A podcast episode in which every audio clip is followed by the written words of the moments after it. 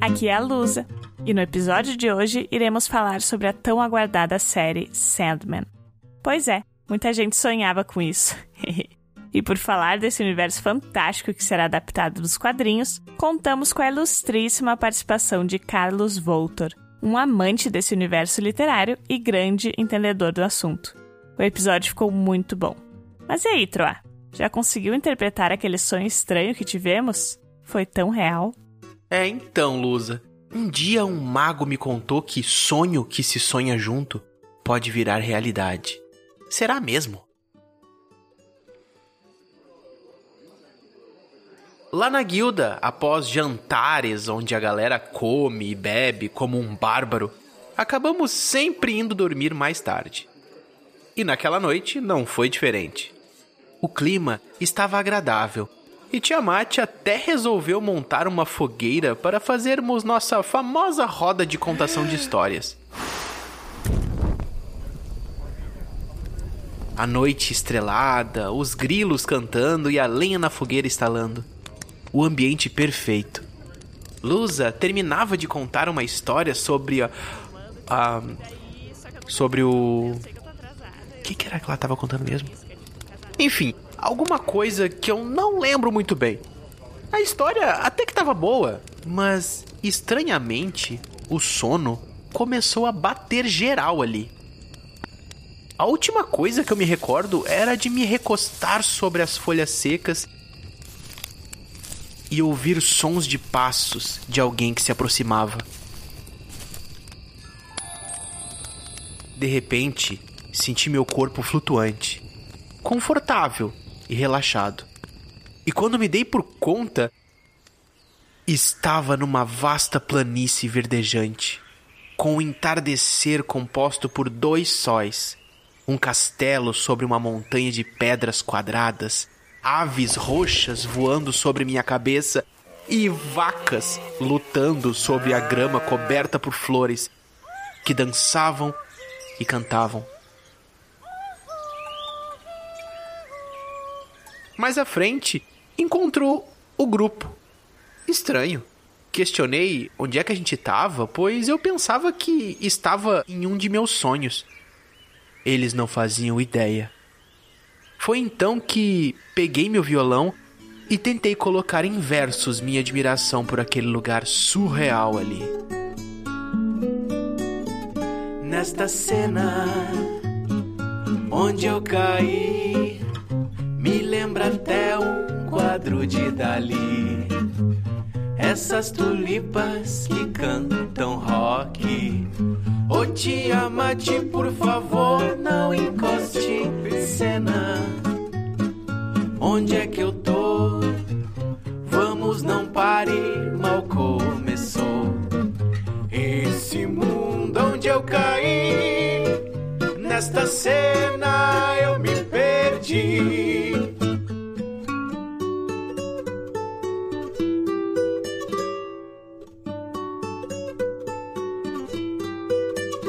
Nesta cena, olha ali, parece um sonho, eu acho até que dormi. Vacas lutando na minha volta.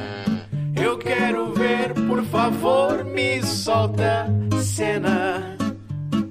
Que sua dor, pois com dois sóis dá mais calor. Olha uma estrada ali, nesta cena eu me perdi.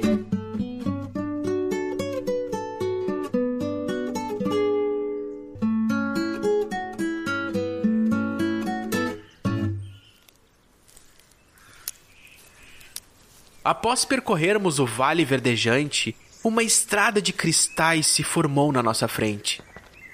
Uma voz ecoava de todas as direções, dizendo para seguir por aquele caminho que o nosso destino era farto e nos aguardava. Sem hesitar, coisa que qualquer pessoa em sã consciência faria, seguimos até nos depararmos com uma bela porta de madeira com entalhes sinuosos e cheia de desenhos e ornamentos.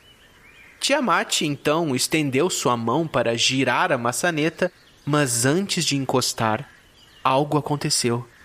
O ambiente todo parecia sem cor e uma aparência estranha. Como se tudo ali fosse desenhado. De repente, escuridão e silêncio total.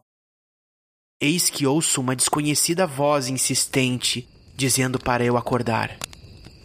E quando abro meus olhos, estou encostado num tronco próximo à fogueira. O grupo todo já acordado e um estranho homem barbudo me olhando. Seu nome era Voltor. E ele estava procurando por uma entidade mágica capaz de fazer as pessoas dormirem e modificar a realidade do sonho. Há muito tempo ele estudava sobre esse ser. Por pouco não ficamos presos em seu mundo. Sim, havíamos sido alvos dessa estranha entidade. E ali mesmo, próximos àquela fogueira, Voltor nos contou coisas que nem mesmo em sonho imaginávamos que existisse.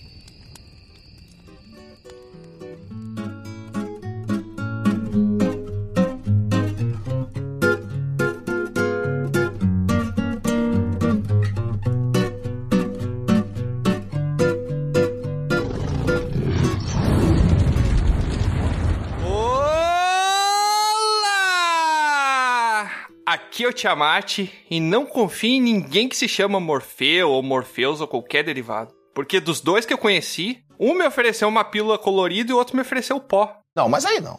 Pode até não ter droga, mas aí não dá. Diga não às drogas. Possuo muito medo disso, cara. Eu não vou aceitar nada daqui. Olha, tá desperdiçando momentos da sua vida. Devia aceitar tudo. E morreu.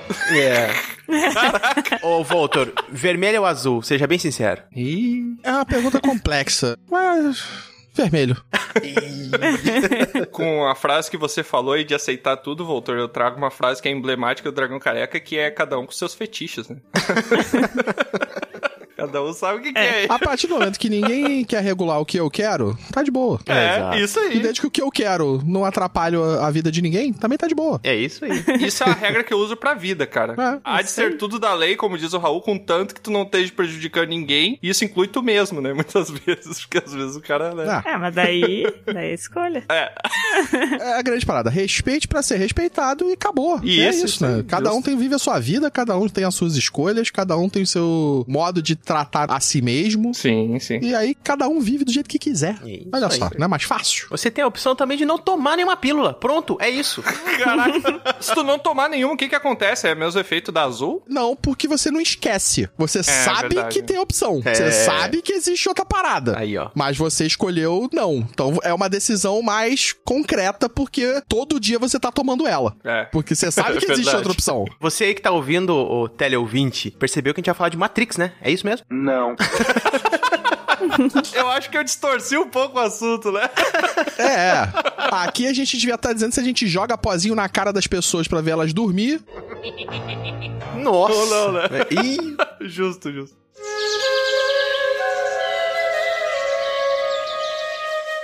Oi, aqui é a Lusa. E eu não sei vocês, mas a minha referência de Sandman, pozinho no olho, é aquele desenho da Disney que o, o Pateta vira tipo um Sandman e joga areia no olho Ah. das crianças. o famoso João Pestana. Na verdade, Sandman, ele faz parte do folclore, eu acho que norte-americano, né? Porque ele é um personagem É. folclórico, né? O cara que traz os sonhos com pozinho, né? Até tem um desenho do Tom e Jerry, que o Tom tá tentando se manter acordado, e aí aparece um, Tem. um carinha com um carrinho de mão, trazendo um pozinho e jogando na pálpebra dele, né? A origem é grega, na verdade, né? Será que eu errei? A referência não é o Pateta? Eu acho Eu que é acho o Tom. que tem também do Pateta. Tem, tem sim. Ah tá, então tudo bem. Eu não lembro desse do Pateta, mas é que eu só vi o que apareceu na TV, né?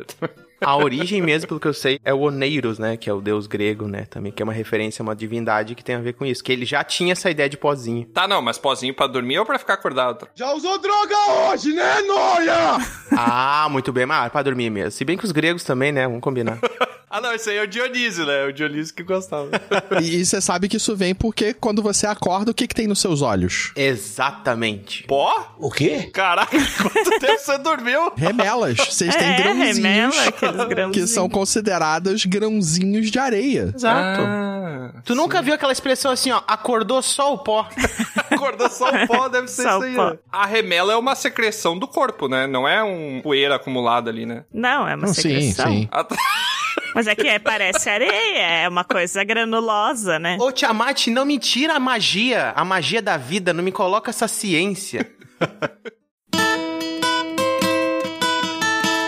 Olá, aqui é o Troá e eu tenho um questionamento muito importante. Ih, rapaz. Se Sandman fosse uma revista pra crianças, o nome seria Sandy Jr.?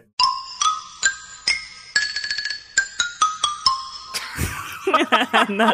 Eu acho que seria Sand Child. Ah, mas aí perde a piada, Volto. caraca, o Troá, inconformado com a piada dele não ter sido perdido. Mas a gente tem que explicar a piada, porque assim a gente estraga a piada. Se o teu propósito é estragar piadas, o Voltor tá no lugar mais certo possível. Exatamente. Ah, o meu propósito é sempre causar o caos, independente de como ele vier. Eu sou sinistro. Ótimo, ótimo. Aventureiras e aventureiros, vó no Burns e sejam bem-vindos a mais um episódio de Dragão Careca. E hoje a gente conta aí com a presença, você já ouviu a voz e provavelmente já ouviu o nome, né? Então, mas eu vou apresentar igual. a, gente conta... a gente conta com a presença aí dele que é produtor, é diretor, é roteirista, é editor, é nerdcaster, é procrastinador, é fã de cultura pop e esse ano ainda vai ser mesário. Porra! Tudo isso? Te apresenta aí, ô Carlos Outro. Olá, obrigado pelo convite, muito bom estar aqui e falar de uma coisa que eu amo, né? Que sonho, né? É um sonho. Não no de padaria, mas a gente se alimenta dele também. A gente quer saber também, ô, ô Voltor, se tu sabe andar de bicicleta sem as mãos. Porque isso também é um critério. Nunca tentei, eu sempre tive minhas mãos pra andar de bicicleta. Ainda bem. Ah, Não teve Poxa. necessidade. Calma, calma. Eu acho- É só sem usar, tá? Não precisa tirar fora. Não. exato. Muito bom. A cena ficou pior na minha cabeça. Meu Deus do céu. Agora o Tiamat tá se questionando por que, que ele aprendeu a andar de bicicleta sem as mãos, se ele tem as mãos. Sem as mãos. Nunca usei pra nada, né? Eu sempre usei sem as mãos. Hoje eu sinto falta delas. Mas então é isso, pessoal. Hoje a gente tá aqui pra falar sobre Sandman. Um pouquinho a gente vai falar sobre os quadrinhos aqui, a gente vai entender melhor porque essa série que eu tô hypado, porque eu sou fã dos quadrinhos, eu já li bastante das HQs ali há muito tempo, eu admito, mas voltei a ler recentemente, até pra me preparar um pouquinho pra série. Então aqui a gente vai dar uma breve explicaçãozinha, uma introdução sobre o que que é esse mundo da DC e o que que ele aborda pra gente ficar preparado pra série. E antes da gente começar, eu só queria fazer uma pausa lá e chamar o nosso correspondente da guilda que tá aguardando ali no camarim número 27. eu acho que foi Nossa. 17 que eu falei do outro. Porque é tanto camarim, né? Tá crescendo o tamanho da guilda. né? Tá crescendo, tá. A guilda ela é o grande prédio de camarins, né? Porque é só o que tem. Exato. Só tem camarim. É uma torre de camarim. Mas esse é o objetivo de uma guilda, né? Você aglomerar pessoas nela, botar gente dentro da guilda. Exatamente. Senão, pra que que você vai fazer a guilda, né? Exato. Senão você faz um clubinho. Inclusive, estamos com inscrições abertas lá na guilda, quem quiser. É, quem quiser participar lá. Mas, Troá, a gente podia ter feito um clube ao invés de ter feito uma guilda. Não, eu não acho. Por quê? Tá bom, Guilda. Que bom. Só por estar, tá bom. Tá bom, então. Preferência pessoal também é um argumento, né? Clube do Dragão Careca, o que, que tu imagina? Um monte de bosta. Não Uma sei, eu piscina. tenho um pouco de medo. Saunas termais. Não tem barbeiro. E venda de peruca. O pessoal sai diferente. Mas vamos parar de rolar que o correspondente tá todo esse tempo ouvindo a gente falar isso porque o microfone tá aberto. Esperando a deixa dele. É, tá quase dormindo ali, ó. Chega, tá sonhando. Meu Deus, quantas vezes a palavra sonho vai ser falada nesse episódio? Vamos- Ah, tem vamos que fazer um Várias, bingo aí. porque a gente vai falar sobre o sonho. É, exatamente, exatamente. Hoje é um episódio pra falar sobre sonhos. Mas é com você, correspondente.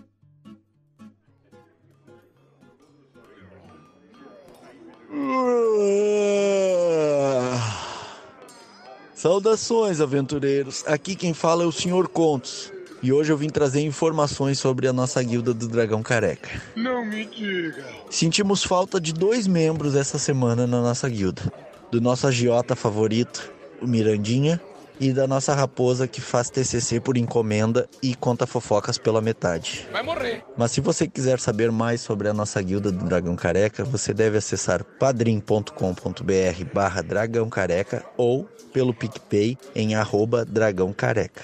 E agora vocês me dão licença, porque eu vou dormir, que eu tô muito cansado. Boa noite. Uma boa noite pra você.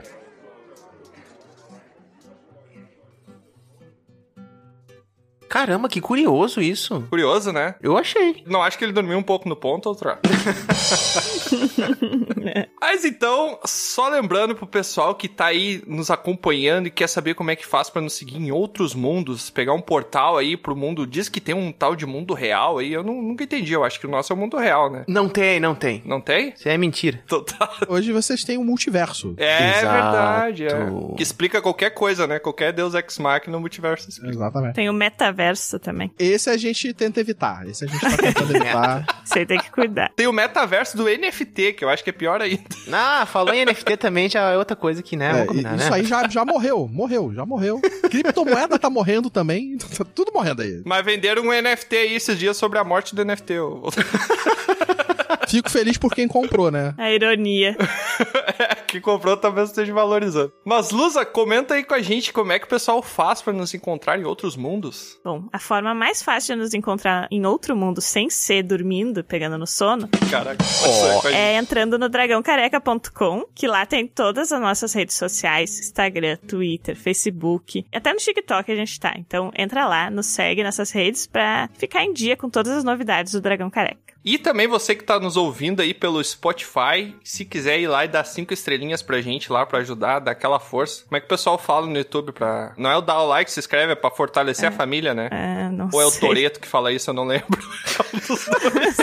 Tem a ver com família aí. Se quiser, você pode ir lá no Spotify e dar cinco estrelinhas pra gente. E se você não acha que vale cinco estrelinhas, daí é só ignorar esse, esse aviso aqui. E você também, só lembrando, o último lembrete aqui, que você pode baixar o nosso episódio diretamente pelo site. É só acessar www.dragãocareca.com, acessar o episódio e fazer download lá. E se quiser mandar um pergaminho pra gente, também é só mandar por contato arroba dragãocareca.com. E sem mais delongas, que eu já tô ficando com sono.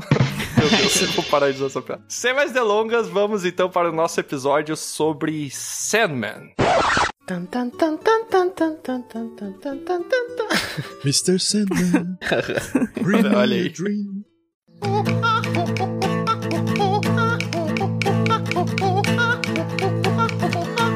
Mas olha só, Mr. Voltor, já que o senhor tá aqui, achou que era um convite porque tava se sentindo convidado de honra, vamos trabalhar agora aí. Te botar no trabalho. é assim. Conta pra gente, dá uma breve sinopse aí do que se trata de Sandman, o que que é isso? É um quadrinho, é uma série, é um filme? O que que é Sandman? É uma história, é folclore? tem o folclore desse homem que traz os sonhos, que comanda os sonhos, mas dentro do contexto que a gente está trabalhando aqui, né? Ele era um personagem da era de ouro dos quadrinhos, que ele era meio que um vigilante detetive que tinha uma arma que colocava os outros pra dormir. Olha. Olha, Como toda arma geralmente faz, né? É, é essa de uma forma não letal.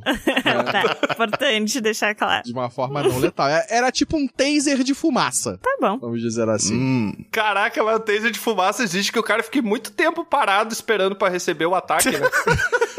E a fumaça chegar, o cara, já, o cara dorme de tédio, né? Era uma bomba de efeito moral. Mas imagina uma arma disparando a- essa fumaça numa velocidade tipo de um lança-chamas. Ah, e inclusive, Ah. hoje em dia tem aquelas armas de pressão de ar que são fortíssimas, né? É, exatamente. Entendi. Mas ele era um personagem, um vigilante. Ele fez parte até do universo da DC na Sociedade da Justiça. Uhum. E aí, lá pro meados dos anos 80, o Neil Gaiman, ele simplesmente decide, cara, eu vou fazer algum personagem aqui da DC, pode escolher o personagem que você quer trabalhar. Ele escolhe o Sandman, só que ele cria uma nova história pra esse personagem Uhum. ele constrói que esse personagem, na verdade, é uma entidade do início dos tempos, da existência do universo, que rege os sonhos. E ele tem uma família, né? Que são os perpétuos. Todos eles representações de elementos que existem no universo e na humanidade, né? Sim. Que é a morte, é o desejo, o desespero, delírio. Demência? Destruição, eu acho. Só coisa boa, né? Destruição. São sete, né? É, são sete. Todos começam com a letra D, né? Originalmente do inglês, né? Então, É, no inglês, sim. Todos. Que é o Dream, É, o engraçado. sonhar,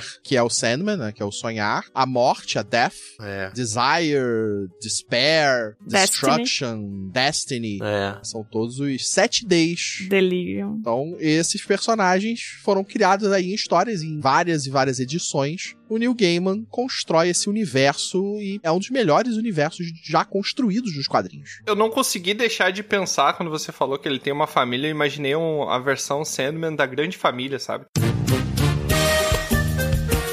O que, que ele seria? Eu acho que ele seria o Agostinho, né? Não, o Agostinho tá pra ser a desejo. Ah!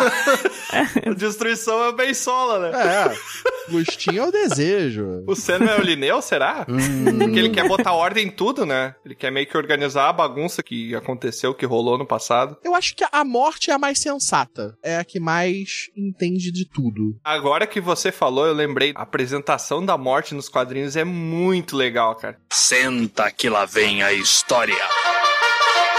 é, predisposto que eles assumem várias formas diferentes. Mas assim, eles têm algumas que são meio prediletas, assim. E a morte, ela sempre aparece como uma menina gótica, uma jovem, assim, uma mulher gótica jovem, toda de preto. E eu lembro que na apresentação dos quadrinhos, ela tá sentada num parquinho e tem uma galera jogando frisbee no parquinho, assim. E daí o Morpheus, né, que é o Sandman, ele chega pra conversar com ela. E aí o cara que tá jogando frisbee, o cara joga o frisbee, cai perto dela, ele olha pra ela, ele fica encantado. E daí ele convida ela pra sair. Daí ela fala assim: "Não, não, no final do dia eu tô conversando aqui com meu irmão, no final do dia a gente pode sair junto sim pra comer alguma coisa e tal". Ele: "Ah, beleza", sai todo feliz assim. Aí chega no final da história, cara, nos últimos quadrinhos ali, ela tá conversando e aparece lá no fundo o cara arremessando o frisbee e o frisbee indo pro meio da rua assim. Daí o cara vai buscar, só que tudo isso acontecendo no plano de fundo do quadrinho assim. O cara vai buscar ele é atropelado, aquele cara. E daí o último quadrinho ali, ela indo com ele, ah, falei que a gente ia sair junto e tal, ela indo com ele de mãos dadas assim, porque ele morreu, né? Então ela tá meio que dando caminho assim pra aquele espírito, né, que sobrou ali. Como é bonita essa história. Não é uma parada infantil, né? Exato. Sandman tá longe de ter essa coisa caricata, né, que tem nos quadrinhos, É, né? mas aí é que tá. Eu não sei se não é uma parada infantil. A gente, eu acho que subestima muito a criança. É, tem Ah, isso. mas a gente também. tá falando da criança dos anos 80 é uma coisa. A criança de hoje, ô. Cara, Ah, não Walter. sei, não sei. Ó, a ofensa aí, tropa, fala aí.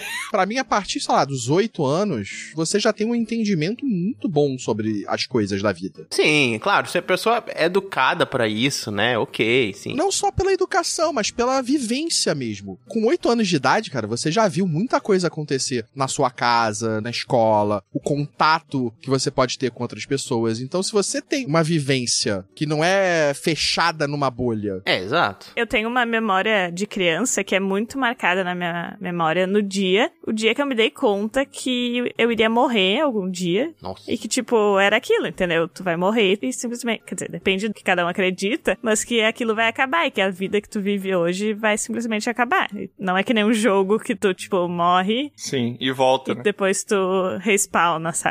E eu tinha por essa idade aí. Eu levei um pouco mais de tempo, inclusive eu queria pedir pro Voltor nunca escutar o nosso episódio sobre brincadeiras de criança. porque eu acho que com 10, 11 anos eu comia barro e o Troá fazia guerra de cocô de vaca, né? Então a gente não tinha Exatamente. muita... Era isso. Era isso. Esse conhecimento aí que o Voltor fala, pra mim demorou um pouco mais de tempo, né? Por exemplo, eu com oito anos, eu já era viciado em filmes. Eu assistia. Sim. Com oito anos, eu assistia Exorcista, assistia filmes de terror. Olha. Caraca, velho. A minha filhada, que tem 10 anos, cara, ela ano passado leu 40 livros. Porra! Meu Deus. Caraca, velho. Não, mas peraí, ô, ô Voltor, isso não é padrão, velho. Vocês são excepcionais. Exato, não, exato. A gente sempre tem uma exceção. É claro que pode ter muita criança, até os 10 anos, né? Que tem uma maturidade pra olhar e consumir, tem referências. E ao mesmo tempo que a gente pode ter uma pessoa de 20, 30 anos que lê Sandman e tem uma mentalidade que não vai conseguir absorver aquilo de uma maneira positiva, assim. assim, Ah, né, irmão? Começou as ofensas dentro do podcast, né? Começou. Então a gente.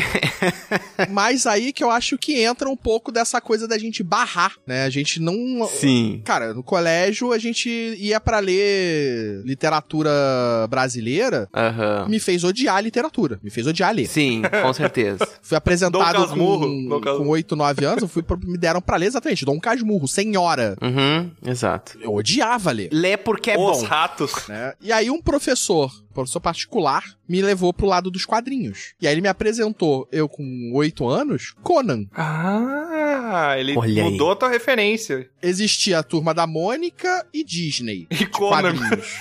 e aí eu fui ler Conan. E, cara, eu me apaixonei por Conan. E era uma visão de tipo, ah, isso não é pra criança. Violento, cenas de sexo. é- Era pesado realmente. Sim. Só que aí eu passei de Conan, e aí eu já gostava de filmes de terror, e aí eu comecei a me enquadrar pra um quadrinhos de terror. E aí eu fui ler Clive Barker. Caraca. Fui ler, tipo, Raça das Trevas. Fui ler quadrinhos do Clive Barker voltados pra terror. Eu não consigo parar de imaginar, Voltor, tu no meio dos teus amigos, assim, teus amigos com pipa e tal, e tu com um pentagrama fazendo o chão todo de preto.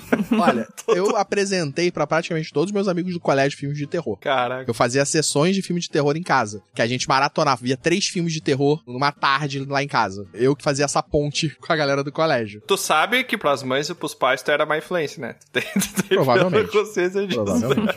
Mas, cara, a gente via essas coisas todas. E aí, Sandman, pra mim, eu fui ler um pouco mais velho, tá? Eu não li Sandman com essa idade. Eu acho que nem tinha Sandman quando eu tinha essa idade. Eu acho que Sandman é de 89, se eu não me engano. É, eu fui ler Sandman quando ele saiu aqui no Brasil. Aham. Deve ter sido dos anos 90. Essa série, ela tá vindo com a classificação maior para maiores de 18 anos, né? Ela tá com classificação maior de 18? Aham. Vários canais de TV, várias produtoras já tentaram fazer uma adaptação de Sandman e o Neil Gaiman sempre foi contra, porque ele. Sim. Ele mesmo falava que o universo dele é um universo muito difícil de adaptar, porque ele tem muitos conceitos abstratos. Poxa, tem um momento dos quadrinhos que o Sandman, ele, até pra falar um pouquinho sobre o começo da série, o Sandman é capturado nos quadrinhos, né? Ele é capturado e esse tempo que ele fica cap- capturado, se eu não me engano, são São 75 70 anos. anos. São 70 anos. isso, que pra série vai mudar pra 100, né? Pra fechar Pra trazer pros dias exatamente de o- hoje. Sim. Isso, exatamente, pra trazer pros dias de hoje. E nesse tempo, cara, ele tem um mundo onde ele era o deus, que é o mundo dos sonhos, e os sonhos escaparam, os sonhos e os pesadelos. Então, por exemplo, tem um lugar no mundo dos sonhos que é um lugar, é um bioma, que ele se transformou numa entidade. Então esse conceito é um conceito muito difícil de tu trazer pras telas da TV, sabe? Tu transformar um lugar num ser consciente, né? Ele vira uma Exato. entidade que ele saiu do mundo dos sonhos, ele tá vivendo no mundo real, e aí depois a segunda etapa do Sandman, ele tá indo atrás dos sonhos pra recapturar eles e trazer de volta para o plano dele, né?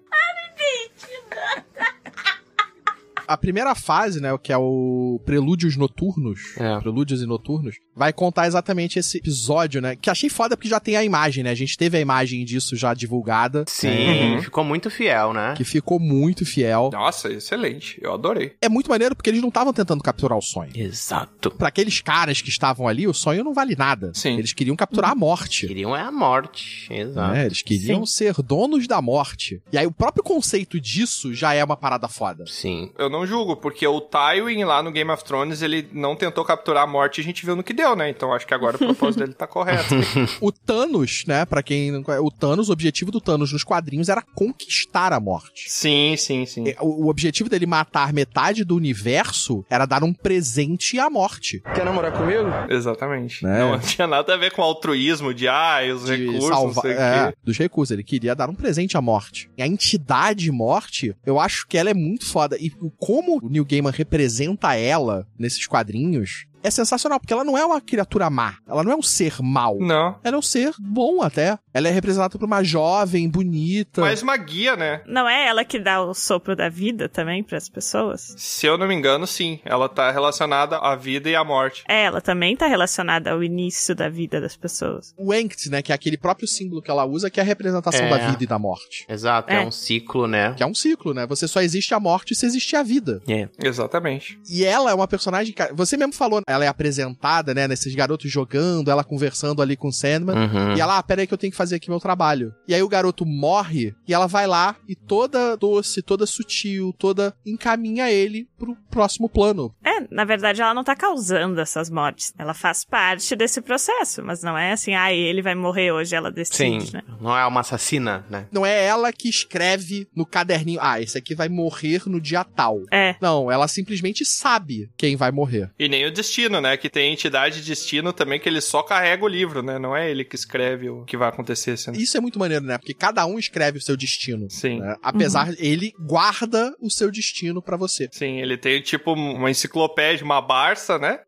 ele tem uma Barça ali com o destino de todo mundo. né? É, eles são guardiões, né, na verdade. Sim, é, sim. são entidades da entropia, praticamente. São entidades que representam tudo que um ser humano. Porque eles são muito humanos, né? Eles representam tudo que nós, seres humanos, possuímos, desejamos, ansiamos. A existência deles define a nossa existência. Exato. Uhum. Sim. É como se fossem mesmo conceitos, né? São essências, mas que pra ter uma visualidade, tanto nos quadrinhos como provavelmente na série, né? Eles vão antropomorfizar essa coisa pra criar essas figuras. Mas o Sandman, né? O sonho, ele tem várias formas, independente da existência que ele tá. Ele pode ter situações que ele tá como animal, como Sim, uma eles coisa, não têm uma como forma fixa. Exato. né? Eles não são um ser específico. Até porque pros humanos aqui, né, terrenos, ele tem essa figura totalmente. Dizem que foi inspirado, né, do vocalista do Cure, mas pode ser também uma casualidade, mas pode ser essa coisa underground dos anos 80 e tal, né? Me lembra muito o Corvo também. É um pouco, É. é. um pouco. Era uma coisa que se fazia muito. Tem o Constantine baseado no Sting.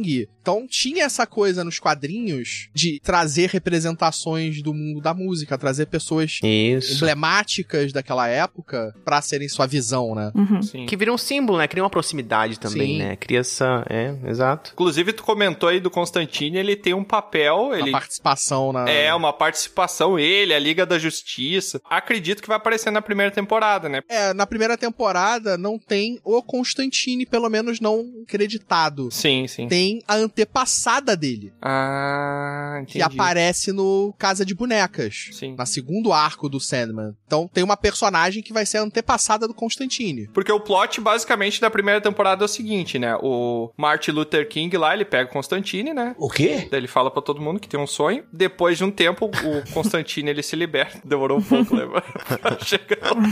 Foi bem ruim. Seriedade, né? Oculta a Falei piada. muito sério e seguiu o baile, né? Sim, é ótimo.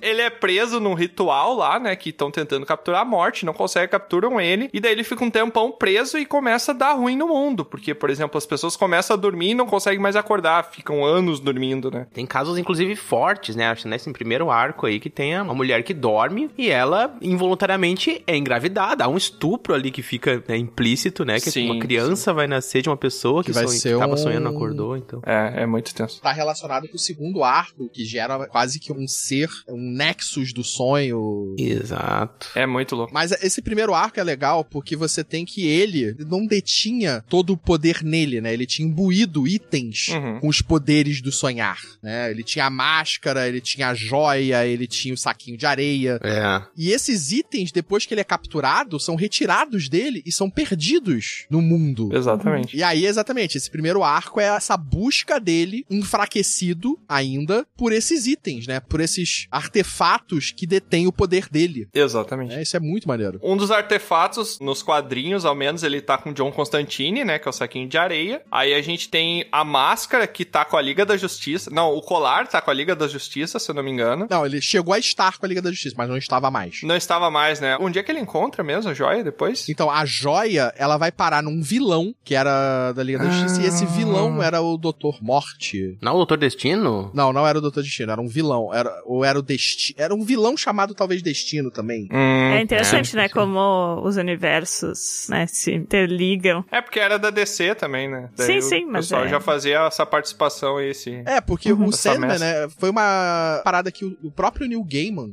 né, a criação do personagem, ele falou, eu quero pegar esse personagem, que era o Sandman antigão, Uhum. só que eu quero recriar isso pra outra coisa. Fazer uma história nova. É, uma história completamente original dele, mas dentro do universo da DC. Uhum. Uhum. Por isso a gente tem a participação desses personagens ali dentro. Só que isso não influenciava as histórias deles fora, né? Era a parte da cronologia normal dos quadrinhos. Mas dentro daquele universo que o Sandman existia, nessas revistas, esses personagens tinham sua importância e sua participação. Sim. Se tu parar pra pensar, é praticamente uma quest de RPG, né? Você tem que achar três itens. Você tem que ir em busca de três itens, né? Pro personagem ali. E aí, cara, a máscara, que é uma máscara, parece uma máscara de gás, assim, uma coisa meio. Máscara de elefante, né? Que chamam. Mas, cara, a parte da máscara, ele tem que ir no inferno buscar, porque a máscara tá com muitos dos demônios de Lúcifer. Um sinteco gelado! E, cara, esse arco é muito bacana. É muito legal, assim. Porque no final ele consegue, ele encontra Lúcifer e tem um monte de criatura horrenda. E Lúcifer é um cara todo lindo, assim. Aquela estátua grega, assim, linda, só que com asas, né? Inclusive tem a série do Lucifer, né? É. Sim. A série do Lucifer da Fox é baseada nesse personagem. Sim, né? sim. O Lucifer dos quadrinhos do Sandman. Ah, É, eu até vi mais de uma notícia, assim, de tipo, ai, por que que não botaram ele pra interpretar nessa série, né? Uhum. Mas eu achei muito legal a escolha da atriz, aquela de Game of Thrones, vai ficar Sim, Ah, muito bom. a Gwendolyn É. Christie. Eu não lembro o segundo nome dela. Gwendolyn alguma coisa.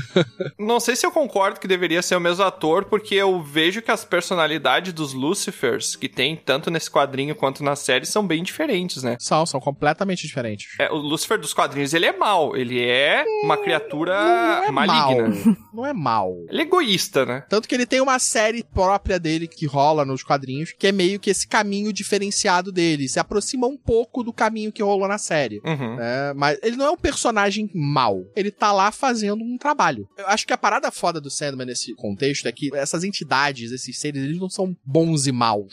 Né? Uhum. Eles Isso é um Sim. conceito só humano mesmo, né? Que a gente consegue adaptar. É, ele é um conceito muito que puxa eles pra esse pé no chão da humanidade. Uhum. Mas eles têm interesses. E pra eles esses interesses não são afetados por eles humanos. Sim. Que pra eles nós somos o equivalente, sei lá. Quando você está caminhando na rua, você se preocupa se tem um rastro de formigas na sua frente? Sim. Se você nem olhou pra ele, você nem percebeu ele. Uhum. E aí você vai lá e pisa. Todo mundo morreu. Pra aquelas formigas, você é uma criatura maligna e destruidora. Exato. Mas você é essa criatura maligna e destruidora? Então é mais ou menos esse o conceito que ele tenta trazer com esses personagens, né? Porque eles são entidades absurdamente poderosas, completamente acima de qualquer percepção humana, Uhum. né? De entendimento. Eles são maus conosco? Não sei se eles são maus. Eu acho que eles simplesmente não Então, se importam. Sim. Sim. E que eu ia comentar nessa parte do inferno é o trecho que eu mais gosto de tudo que eu li de Sandman, porque tem aquele desafio que ele é Isso eu tô desafiado louco pra por um ver na dos série. demônios. Cara, louco isso vai pra ver ficar isso na série. muito legal, porque tem um demônio que tá com, em posse a máscara do Morpheus, né? E daí o demônio desafia ele pra um, eu acho que é de grandezas que eles comentam, né? É um duelo de poderes, de superioridades. Isso, exatamente. E daí, se o Sandman perder, ele é obrigado a ficar preso no inferno. E se o Sandman ganhar, ele pode pegar a máscara e sair. E daí, cara, é muito legal porque é um duelo que, por exemplo, ah, eu falo, ah, eu sou uma formiga. Daí a outra pessoa vai lá e fala, ah, eu sou. A mandoá ah, que devora aquela formiga. é, e aí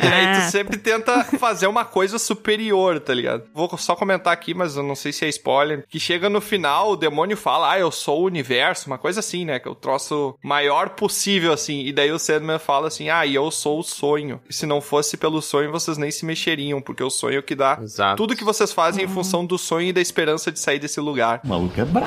Ah, E daí também é todos os sonho demônios nesse ficam sentido. parados. Aham. Que- Até porque isso questiona se o sonho não seria a essência primordial de tudo. Tipo, o sonho fez com que tudo existisse, né? Visto como esperança também, né? Que move a Também. pessoa. É. Vou te dar os exemplos. Eu sou um lobo medonho, espreitando sua presa, sou um carnívoro implacável. O Sandman, minha vez. Eu sou um caçador montando a cavalo, lanceador de lobos. Sinto o cheiro de álcool derramado, fumaça estagnada, sexo barato, perfume e mofo. E sinto a grama sobre meus pés, sobre meus cascos, os flancos entre minhas pernas. Aí, tipo, ele vem. Eu sou uma mutuca, bicando o cavalo e derrubando o caçador. Oh. Sim. Não é uma coisa maior fisicamente. Exatamente. E olha só, não há grandeza, há só um contexto em que, né, faz toda a diferença pra se tornar superior naquele momento. Pra derrubar o outro, né? Não é, ah, eu sou. É ah, ele é um força, caçador, é. ah, agora eu sou um dragão gigante. Exato. Não, é, é o que que derruba um caçador, um cavalo, um cavaleiro? Ah, uma mutuca, isso pode acontecer. Podia ser um espinho no chão, por exemplo, vamos supor também, né? E aí o Sandman se transforma numa aranha. Eu sou uma aranha e com minhas oito pernas devoro as moscas. Então, tipo, a coisa vai evoluindo dessa forma e é muito foda. Sim. E o final é esse que é absurdo dos conceitos. Eu não consigo não pensar, não sei se você assistiu, Voltor, a série Castlevania. E daí tem um momento que um dos sacerdotes lá, que eles conseguem invocar criaturas, ele conversa com o Homem-Mosca. E tem uma discussão na volta da fogueira que me traz muito essa vibe filosófica que tem nesse discurso do Sandman, assim. Deles tentando se engalfinhar, entender e fazendo um desafio de conceitos, sabe? Cara, isso é muito legal. Eu tô louco pra ver isso na série também. É muito interessante. Eu acho que essas adaptações, assim, mais a nível de roteiro também, né? É bem interessante explorar. A minha dúvida é a visualidade que a série vai trazer, né? Por exemplo, quando a gente vai falar do sonhar, que há coisas lá que é difícil de uma representação, sabe? Mas é que tá, tem um quadrinho. Então a gente tem esse É. visual já feito, né? Esse visual já existe. É, isso é interessante, não é um livro, né? Exato. Tem muita coisa que literal do quadrinho, mas na série, às vezes, não necessariamente isso pode funcionar, sabe? Eu acho. tu tem um receio de não conseguirem transferir de uma maneira que passe a sensação que tu tem lendo o quadrinho, seria isso, Tro? É, é porque o quadrinho, isso é uma questão muito da imagética mesmo, porque o quadrinho tu tem tudo que tá além do que tá mostrado ali, né? Tu mostra uma imagem, tu imagina o todo, mesmo inconscientemente tu tem o todo ali na volta, não é só o que é mostrado pra ti. No cinema a gente mostra muito mais, tu é muito mais passivo no cinema que no quadrinho, por exemplo, entendeu? Uhum. Então eu fico imaginando isso, né? Como eles vão criar algumas situações muito surreais e dar espaço pra nós imaginar. Você viu a série do Gaiman que saiu na Amazon, Good Omens? Não. Então, é uma série sensacional. Ela vai ter agora a segunda temporada. O Good Omens tem o David Tennant como um Tem o demônio, David né? Tennant. É, excelente, eu assisti, muito boa. É uma série que tem muito desse surrealismo, Uhum. muito dessa pegada do próprio Neil Gaiman, né? Do visual que ele gera. E eles lá tinham um bom orçamento pra essa primeira temporada. E pra mim ficou perfeito. Como eles construíram aquele universo, aquelas visões que eles tinham, né? De céu, inferno. Ficou muito maneiro. Como o Gaiman tava envolvido nessa Good Omens e ele tá envolvido no Sandman, né, na série, eu acho que eles estão trabalhando isso de uma forma muito fiel ao que há nos quadrinhos e de uma forma que o Gaiman tá escrevendo coisas recentes, tá atualizando a história pros dias de hoje. Uhum. Eu tenho certeza que vai ter muita gente reclamando disso. Ah, já É, tem, já. dessa Sim, atualização. não, Sim, sim. Não, já tem gente reclamando, mas a galera que tá reclamando, eu nem considero pessoas que leram Sandman. Ah, sim, sim, porque não faz sentido nenhum é reclamar. A galera que reclama do Lúcifer ser a Gwendolyn, ah, da morte ser uma Ser mulher negra, é. Eu vi negra. notícia disso, verdade, sim. né? Isso pra mim a pessoa nem leu Sandman. É. Eu desconsidero essa pessoa como de relevância.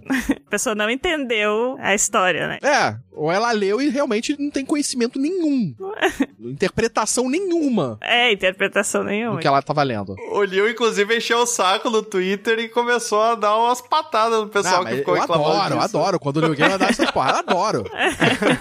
adoro quando ele faz isso. Teve alguém que comentou que o Neil falou exatamente a mesma coisa que tu falou. e, Tipo, você não entendeu nada de Sandman, tá ligado? Se você tá falando isso. É muito bom os, os cortes dele. É interessante que ele é muito preocupado, né? Como vocês falaram, assim, é a primeira vez que ele aceitou que mexessem no Sandman, né? Se ele aprovou alguma coisa é porque tem um motivo, sabe? É. De ter uma mudança nesse sentido, tipo, de mudar o gênero de um personagem, ou, sabe, alguma coisa no visual, ou coisa assim. Então é porque isso não é o que tá na essência ali do negócio, sabe? Claro que é uma coragem por uma coisa que as pessoas são tão apaixonadas pra ser adaptado, mas isso faz parte, né? Ah, sempre vai ter. Sempre é um pessoas- risco, né? Do hate. É, muita gente não entende o que que é uma adaptação também. É. Eu vejo isso Exato, como um problema exato. sério. O problema é a interpretação no geral, né? É. É uma transmídia, tu tá saindo de uma graphic novel pra uma tela de, ci- né, de- enfim, de cinema, de um audiovisual, né? É uma transmídia, não tem como tu ser, tu vai transformar igual. isso. Não Não tem vai ser como, igual. não tem como. Vai Não ler o tem. quadrinho, então, se tu quer o quadrinho. Exatamente. Exato. O quadrinho não deixa de existir a partir do momento que existe o audiovisual. Sim. né? O quadrinho tá lá. Tá lá há 40 anos. Só você ir lá e ler. Inclusive, eu acho até pior quando é muito fiel, assim, claro, os- alguns conceitos têm que ser iguais ali pra tu poder não perder a essência, né? Mas eu acho meio chato, assim, quando é muito fiel, porque, por exemplo, eu sou um cara que eu assisti os filmes de Harry Potter antes de ler os livros.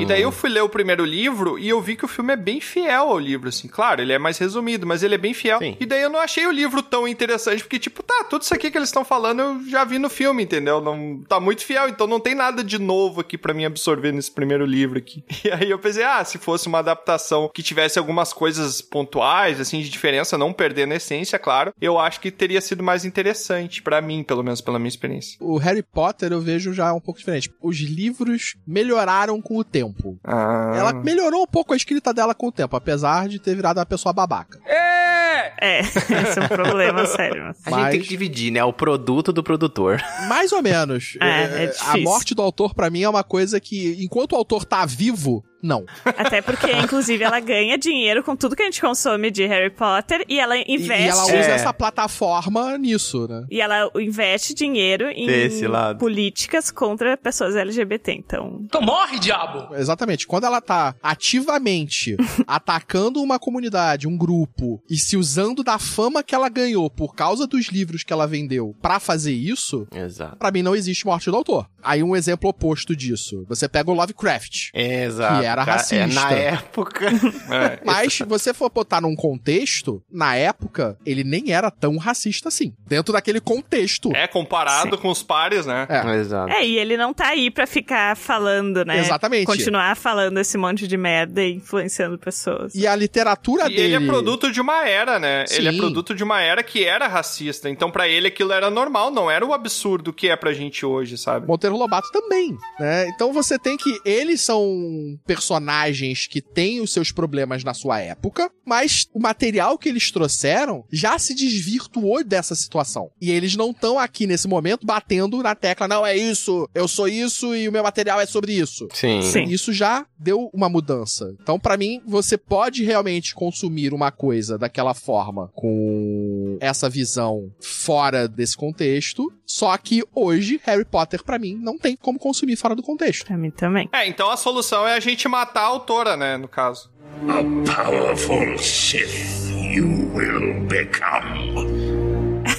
Ai, meu Deus, que horror. Gente, eu era uma Que pessoa pesado. que amava Harry Potter com todas as minhas forças. Eu não consigo mais. Tipo, automaticamente, não foi assim uma decisão. Automaticamente eu não consigo mais ter o amor que eu tinha por Harry Potter. Pra você ter ideia, Voltor, a Lusa, com 12 anos, ela era a única criança que no aniversário dela ela pedia meia. Ai, meu Deus. Todo mundo pedindo Playstation, ela pedindo meia.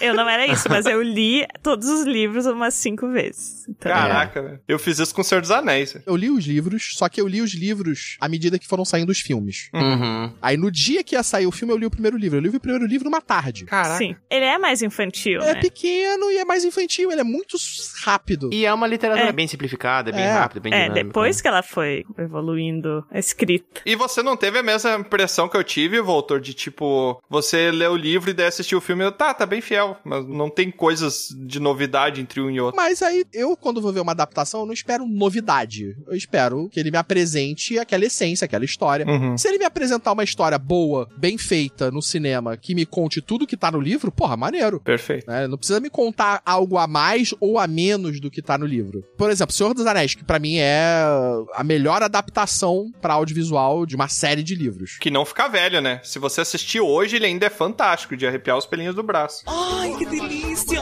Exatamente. Mas ele, tipo, tira vários elementos que tem nos livros e modifica elementos que tem nos livros pra tornar a a experiência audiovisual muito melhor. Por exemplo, ele tira lá o Tom Bombadil. Ah, o hater do Tom Bombadil, né? Eu Não, já ia ele tirou falar, o Tom hater Bombadil. do Tom Bombadil. Mas não só isso. Por exemplo, no livro, o Aragorn recebe a Narzil, a espada, no primeiro livro, quando eles saem de Valfenda. Ela é reforjada e ele já sai de Valfenda pra toda a jornada com a espada. No filme, não. No filme, Elrond encontra ele antes da batalha final de Gondor e entrega a espada reforjada pra ele, o que é muito mais impactante. Uhum. E pro momento que ele realmente vai precisar da espada, Sim. que é antes dele falar com os mortos, que é ali onde a espada faria a diferença. Ah, mas o próprio Harry Potter, até como falou, né? No início é mais fiel, mas depois teve que ter bastante adaptação dos livros pro filme, até por questão de tu contar uma história em filme em algumas horas de um livro que tem mil páginas, sabe? Sim. Então teve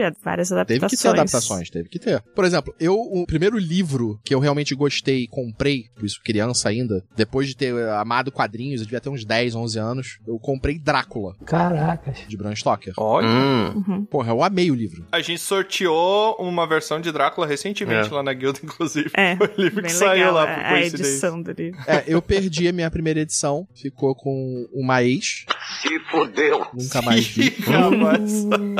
E, pô, era foda porque era o primeiro livro que eu comprei na minha vida. Sim, Que eu, eu, Caraca. eu sozinho fui lá, entrei e falo, eu quero esse livro. sim. Pede de volta, Voltor. Hoje eu tenho a edição da Darkseid, eu tenho aquela edição preta da Darkseid. Pede de volta, chega pra ela. Ah, lembra do livro do Conde Drácula? Ele é um morto-vivo, né? O morto sempre volta, então voltei aqui pra pedir, né?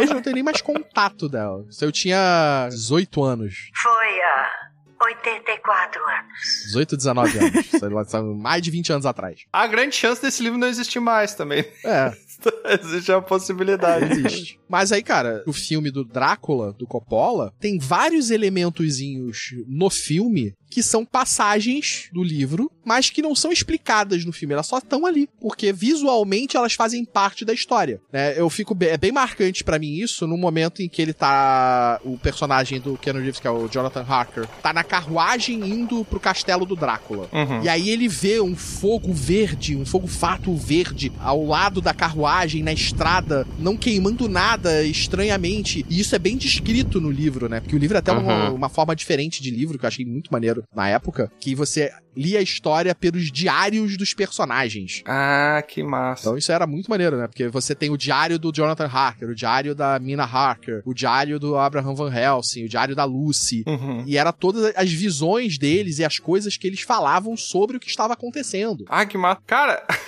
o Troll conhece. Eu dei uma pausa, mas eu tava escrevendo um livro que também era uma- um lance assim de diário, sabe? De Feito ter um por diário do memórias. personagem. de- É, exato. Pô, maneiro. Só que eu nunca li o, o livro do. Do Bram Stoker, do Drácula. E daí a gente acha, né, as coincidências culturais que a gente tem, assim, aquele negócio das influências que a gente nem sabe que recebe, né? E às vezes as coisas se associam. Aí é que tá, existe um plano astral, Tiamat, Ó, chamado começou, o começou. sonhar, que está interligando todas as pessoas. E você estava, sem querer, pegando referências de coisa que já existe. Porque Aham. o mundo é limitado.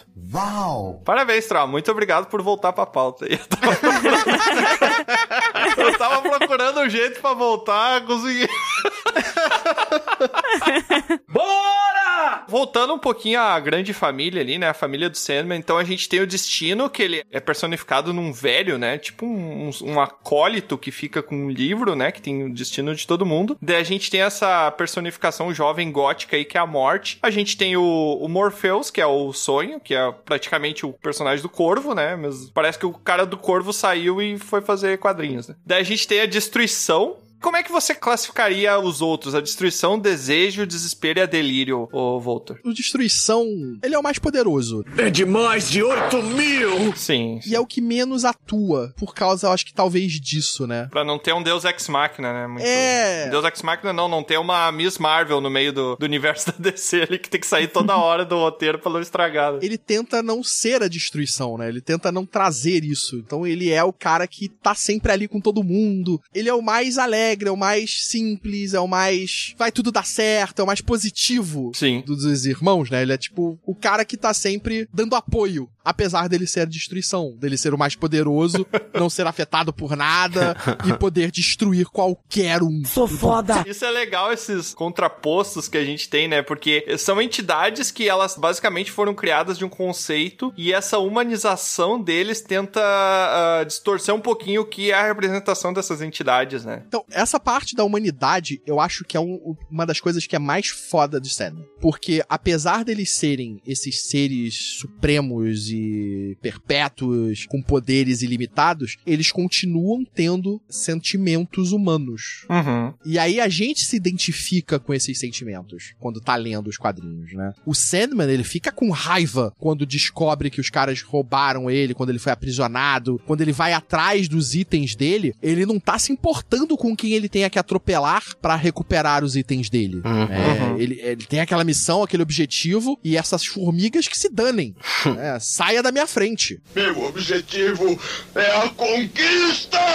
E aí você tem aquela coisa da morte. Ele conversa com a morte, a morte já. Como assim? O que, que você vai fazer? Para de bobeira aí. O que, que, que tu tá fazendo, cara? Esquece essa merda aí, porra.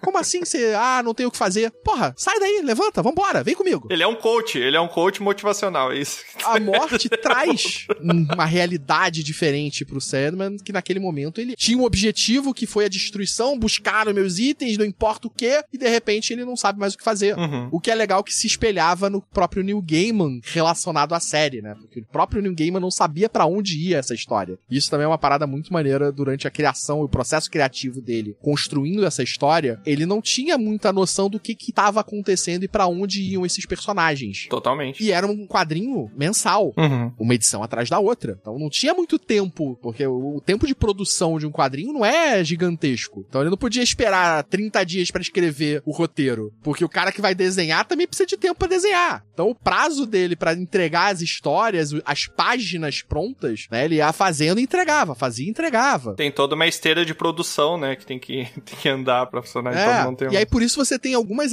edições, não arcos, né, mas aquelas pequenas edições dentro de cada arco, que eram uma coisa meio fora da história principal. Essa cena da morte foi uma dessas edições, né? Ele termina de buscar as coisas, os objetos dele, e aí o Gaiman escreve exatamente essa história dele reencontrando a morte e pra onde é que eu vou? O que que eu vou Aham. fazer?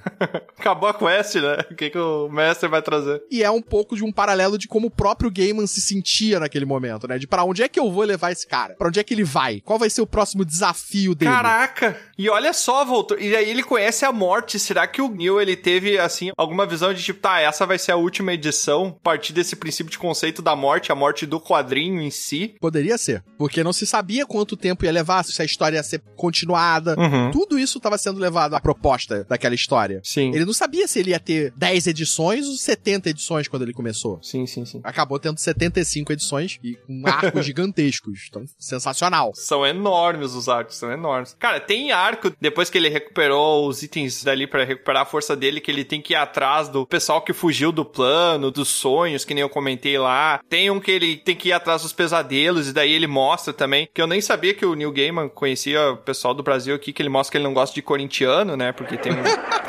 o corintiano no quadrinho que ele é um pesadelo, né? Que ele vai atrás. Eu não entendo muito de futebol, mas eu entendi aí, deu pra notar a desavença, né? Mas aí a gente tem os outros parentes ali do Sandman que eu não sei quais que vão aparecer na série. Eu acredito que a morte vai aparecer, porque ela já tá ali também como personagem confirmada. Mas a gente tem a Desejo, que é um. Cara, o Desejo, pra quem já assistiu aquele Os Sete Pecados, o anime da Netflix lá, ele é o Gula, basicamente. Ele é um personagem que ele não tem sexo definido, né? Ele é meio. Seria andrógeno a palavra ou outra? Não, é uma pessoa não binária. É. Não, não, eu digo fisicamente, a aparência. Ele é meio andrógeno, assim, fisicamente. Nesse quadrinho, pode ser meio que andrógeno. Você não consegue dizer se é homem ou mulher. Aham. Mas a desejo, ela pode ser uma mulher, ela pode ser um homem, É. ela pode ser Uhum. não binária, ela pode ser o que ela quiser.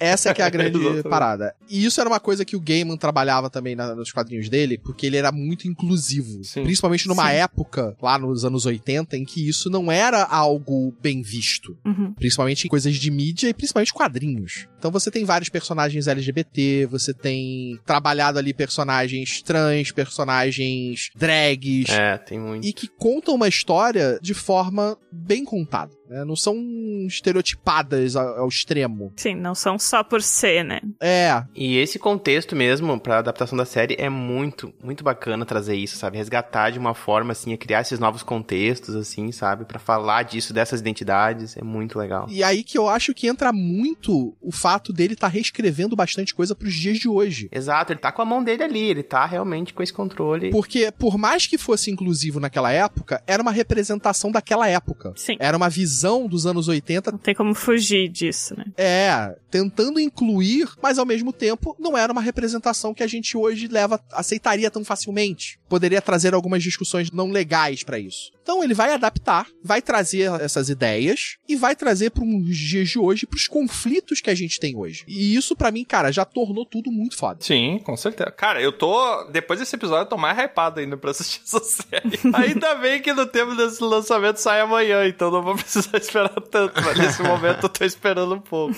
Exato. Sendo uma pessoa não binária, né? Até na própria divulgação da Netflix, uma das imagens traz os pronomes de cada personagem. E daí desejo tá como they e them, né? Que é um Sim. os pronomes Pronomes- neutros. Sim. É, Exato. nome neutro. Uhum. Porque ela pode ser qualquer. Na verdade, é. Sim, É aquela o definição desejo do- da pessoa. Exato. É. E isso é outra parada que é muito legal, né? Porque a Desejo, ela é a causadora, vamos dizer assim, não, não causadora. É a causadora. Ela com o irmão, com a Desespero. Porque também faz todo sentido, né?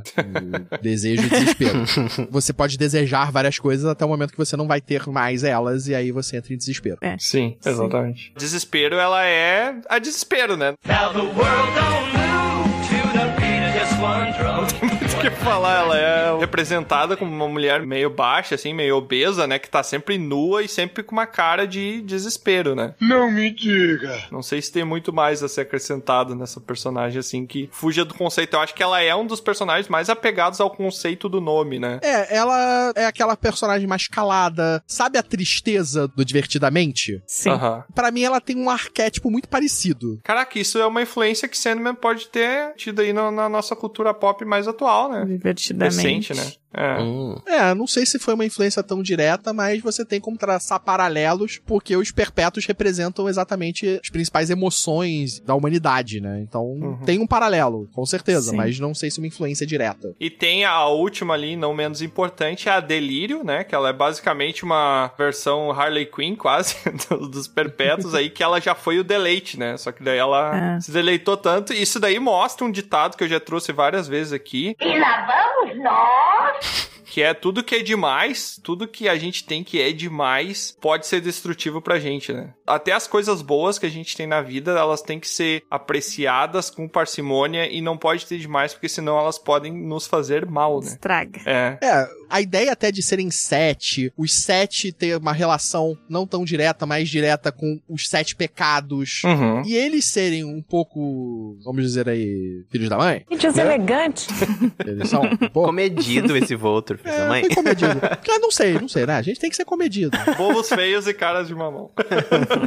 Se não for pra ser comedida, a gente pode não ser comedida. A gente. Não, Aí, não, tá bom, tá bom, tá o bom. programa é de vocês. Não, não, tá ótimo. Ô, Voltor, se você quer que a gente meta um pi, vai firme, filho. É uma capivara. Vamos ser comedidos aí pra facilitar a vida do editor, por favor. Muito obrigado. Ainda bem. Mas assim, ela teve tanto deleite que ela vira delírio, né? Que ela fica louca, digamos assim. né? Ela vira a personificação da loucura ali, né? É. Que é uma das personagens mais interessantes pra mim, porque eu também sou parto muito desse princípio do Também caos. sou meio Eu louco. também sou meio louca. Quem não é, né? A gente vive no caos, cara. O caos. De é- perto, todo mundo. É, todo mundo. Ninguém é normal. Nós somos seres caóticos com um sonho de ordem, né? Basicamente é isso. A gente planeja tudo na nossa vida e às vezes sai tudo ao contrário, porque o que nos reserva é caos, mas a gente pode ter pelo menos a ordem do pensamento pra tentar organizar. É. né? É, O que me preocupa é que cada vez mais eu vejo a loucura se- chegando a níveis É, fora sim. da loucura. Tá Alcançando novos estágios, né? Não saudáveis. E essa loucura sendo o normal. Então é pior ainda. A gente já tá tendo que comprar os livros de níveis épicos pra loucura, né? Que já passou do nível 20 ali, não sei mais que poder pode, pode conseguir, né? Os níveis superiores. Eu não tô louco! Eu não tô louco! Por que que o... Acho que é o Destruição, às vezes ele aparece, tipo, pintando um quadro. Ah, não sei. A parte dos perpétuos eu não cheguei nos quadrinhos. Ah, tá. Eu sei por, por leitura externa, mas eu cheguei até a parte dele buscando os sonhos. Cara, e o Coríntio ou corintiano que tem nos quadrinhos, ele é um cara que ele come carne humana, se eu não me engano, ele é canibal, e os olhos dele são outras bocas. Glória Adeus. Ele tá sempre de óculos e quando ele tira o óculos, ele tem três bocas na cara, porque os olhos são bocas. E é uma coisa horrível, assim. Tipo, é uma coisa bizarro. que esteticamente é simples de fazer e fica horrendo, cara. Aquele negócio, né, que até pequenas mudanças no rosto humano causam esse desconforto, assim, né? É. Bora, culpado! Quem quer começar, me interessei agora por Sandman. Qual é o caminho, sabe, pra, tipo, explorar esse universo? Pera a série. Ah, merda! Ela vai ser já suficiente. Não, não, eu digo, leia Prelúdios Noturnos. Ah, É uma primeiro. dica, sabe, mais prática. Começa lendo pelo primeiro arco. Sim. E, inclusive, vai ser coberto na série, né? É, a série vai cobrir, pelo que deu pra entender do que eles estavam divulgando, É. né? Vai ser Prelúdios Noturnos e Casa de Bonecas, pelo menos alguma parte Uhum. do Casa de Uhum. Bonecas, que é a segunda Uhum. parte do. É o segundo arco de histórias. Uhum. Uhum. Que se vai ter o Coríntio, vai ter a Lady Constantine, e isso só acontece depois. Sim. Primeira história, isso é uma história muito foda, que quando aparece a Lady Constantine, que é essa antepassada, é uma disputa meio que entre o Sandman e a morte, em que eles estão conversando sobre vida, morte, e tinha um cara, um homem, em 1400 e alguma coisa, 1489 eu acho, É muito bom essa série. ou 1499, que eu acho que era o futuro. E ele fala... Não, ou acho que é era o passado, 89? acho que é o passado. Não, é porque ele- a história termina no futuro da história Ah, que a gente sim. tá vivendo no Sandman. Sim, sim, Porque ele vai pra 1989. É, eu troar aí com os sonhos dele de imortalidade. Vão se tornar reais. Às vezes não. É, esse homem, ele fala que ele não acreditava na morte, que a morte não devia existir porque o ser humano quer continuar vivendo eternamente. Sim. E aí a morte fala, o Sandman faz uma aposta ali com a morte, né? Faz um, uma- um desafio e deixa esse cara viver. E ele combina com esse cara de visitá-lo de 100 em 100 anos pra saber, naquele mesmo bar, naquele mesmo taverna, se ele ainda gostaria de continuar vivo. né? E essa história eu acho ela sensacional, porque você vê a vida do cara de altos e baixos, de tristezas, sofrimento, perdas, mas ele insistindo que a vida continuasse. No final ele desiste, né? Se eu não me engano. No Não. final ele fala assim: não, não aguento. Não, ele continua? Ele continua. Porque eu lembro,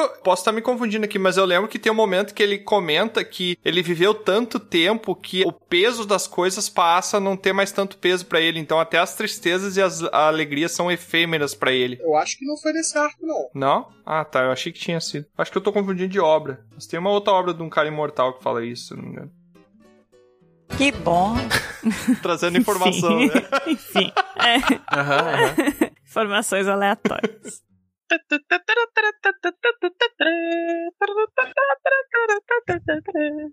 E pra encerrar então esse nosso episódio aqui, chegou a hora da gente aproveitando o nosso clima de sonhos e pesadelos de Sandman aí, pra já começar alinhados com a série. Chegou o momento da gente abrir o coração. Vai dar merda, vai dar merda, vai! Eu quero que todo mundo aqui traga um sonho ou um pesadelo que já teve, ou no caso foi visitar né, o plano do Morpheus, e traga pra mim um sonho ou um pesadelo que considera marcante que já teve na vida. Ou seja, não pode ser aquele que tu acordou, deu 5 segundos e esqueceu, né? Como é a maioria Eu, eu dos- quero começar, posso? Posso? Vai, vai Com lá, vai lá. certeza. Tá.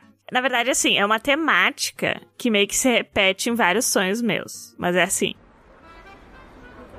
Eu tenho um compromisso e eu tenho que me arrumar pra esse compromisso, tipo, ah, tomar banho, escolher uma roupa, maquiar. Só que eu tô atrasada e daí eu fico, tipo, fazendo as coisas que eu tenho que fazer e nunca acaba. Eu tô lá me maquiando, me arrumando e tal. E daí, só que eu nunca fico pronta, eu sei que eu tô atrasada, eu sei que eu preciso ir pro compromisso, que é tipo um casamento, ou uma festa, ou uma formatura, alguma coisa assim. E eu nunca consigo ficar pronta pra ir, daí eu tô atrasada e fico muito nervosa com isso.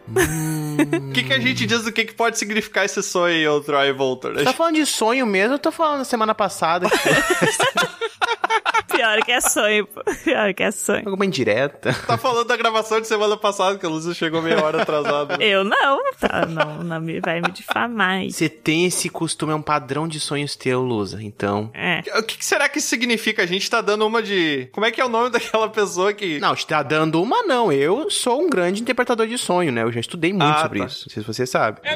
É, mas até as interpretações podem estar Psicanalista. erradas. Né? É, sonhólogo. O quê?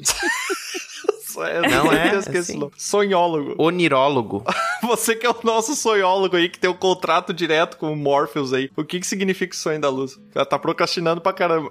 Pois é, Lusa. Assim, Lusa. Mas a questão é que eu tô fazendo, eu não tô procrastinando. Tipo, eu tô fazendo as coisas que eu tenho que fazer, mas eu nunca consigo terminar. Sempre são compromissos que são criados no sonho, não são coisas que é do futuro que tu antecipou no sonho, né? Não, não. Criado. São criados, de coisas que de fato não existem. Não- Mas são coisas que poderiam existir na minha vida. tipo, Talvez um emprego que não é teu, talvez um casamento que tu vai casar e tal, é isso aí, né? O casamento É. que ela vai casar e ela não consegue. que ela se chegar. atrasa aí. Não, isso aí. Bom, mas daí seria específico, bem específico. Lusa, quantos instrumentos pra ver as horas tu tem em casa, assim, que tu tem acesso? Ah, Tu com certeza vê. tô vendo pra onde tá indo aí. Hum. Não. Uns três ou quatro. Caraca. Três ou É, quatro? micro-ondas, computador, celular e meu reloginho de pulso aqui. Hum. Ah, é justo. Ah, tá, é- eu não conto o celular e o computador, porque você não tá vendo eles o tempo inteiro. Sim, na sua sim. frente. Sim, só Você tem quando- que- quando você Sim. quer ver. Nem o micro-ondas, né? Porque daí pode ser outro problema, né? Você tá o dia inteiro na... Não, mas o micro-ondas é aquele que quando vo- você passou na frente dele, ele tá lá. É, tu né? viu, tipo, né? o celular e o computador, você tem que querer ver as horas. Clicar um botãozinho. O teu relógio de pulso, Lusa, ele é analógico?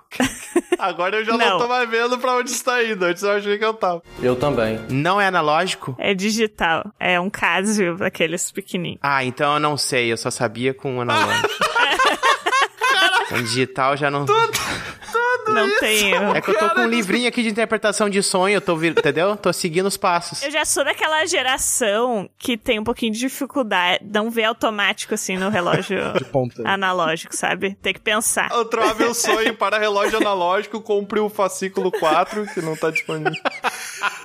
não, não deu pra mim. Eu já comentei no episódio do Dragão Careca, eu tenho um pesadelo que foi muito marcante, assim, porque diferente do Voltor, que fazia clubinho pra assistir filme de terror, eu tinha medo de filme de terror. Sem assistir os filmes de terror, eu já tinha medo. Então eu lembro que uma vez, em casa, eu assisti uma propaganda que ia passar na tela quente o filme do e aí, cara, eu tive um pesadelo. Veja bem, eu tinha, sei lá, 11, 12 anos, nunca tinha visto, sei lá, um corpo, alguma coisa assim, nunca tinha visto nada desse tipo meio gore, assim. Tu acha? E eu tive um pesadelo que esse bicho, dessa propaganda que apareceu, que eu nem vi o filme, eu acordava e era aquele sonho vívido, sabe? Que parece que tu tá na vida real, assim, que tu Sim. não vê diferença. Tu não percebe que é um sonho, parece que é a vida real. E eu acordava, via uma risadinha. na- Eu tava no quarto da minha casa, eu tinha que passar pela sala pra chegar na cozinha. Eu via uma risadinha na cozinha. Uma risadinha meio macabra, assim. Quando eu ia na cozinha, não tinha nada. E depois eu olhava pro chão e via um rastro de sangue no chão, voltando pro meu quarto. Quando eu voltava pro quarto, o rastro de sangue acabava embaixo da minha cama. E quando eu olhava embaixo da minha cama, tava os corpos da minha família mortos. Que pesado. Cara, e eu era uma criança de 11 anos, 11, 12 anos, que nunca tinha tido contato com esse tipo de coisa macabra. É que provavelmente tu teve, mas assim, foi muito. Ficou no teu inconsciente. É. Ah. Você viu algumas coisas, você provavelmente absorveu algumas coisas, mas que não deram impressão naquele momento, quando você absorveu. Não foram coisas que te marcaram quando criança. Não tá na tua lembrança, mas tá no teu inconsciente, entendeu? Sabe o que, que pode ser? O meu pai trabalhava no IML, ele era motorista do Tá IML, explicado. e daí ele chegava em casa. Não, mas é que tá, eu nunca vi. Ele chegava em casa e ele contava as histórias do que ele viu indo lá buscar Mas os isso é um- corpos. Ah, isso aí. Tu- Tu não precisa ver. Tu criava uma memória, imagem visual ali, uma imagem na tua mente. O que, que significa esse sonho além do fato de eu precisar de terapia? o que mais que pode significar? Outro ato que é o intérprete dos sonhos aí, é até sonhólogo, né? É, quando entra sangue, tu já sabe, né? Eu, né, eu tenho essa. é, tem esse Ele detalhe. não pode nem imaginar. O Troá, ele é um bardo que ele tem hemofobia, tá? Então qualquer batalha que tem, ele desmaia no primeiro turno, porque ele não consegue ter contato com o sangue, ele É, desmaia. uma, uma fobia severa aí, É né? ótimo pra nós. Você tinha que criar uma magia chamada PG-13. Olha! Muito bom.